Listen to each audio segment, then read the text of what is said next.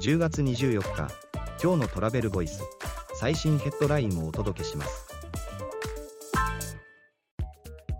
国連世界観光機関117カ国代表団が観光産業が取り組むべき優先事項を確認。人的資本への投資など。国連世界観光機関アゴートの第25回総会がウズベキスタンのサマルカンドで開催。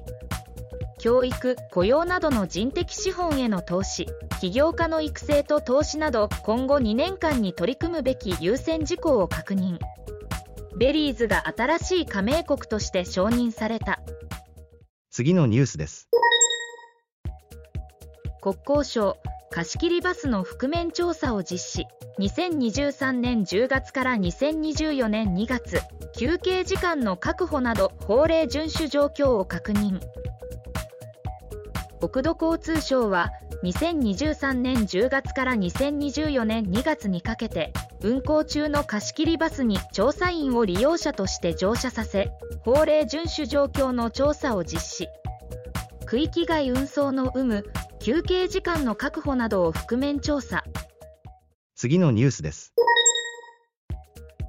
HIS 学生旅行のプロモーション開始若者に人気アーティスト起用で SNS キャンペーン。HIS が学生旅行のプロモーション大切な仲間と今行こう。早めのキャンペーン打ち出しで学生たちの旅行取り込みを強化する。学生旅行専門店では最大15名まで参加できるオンライン相談も受け付け。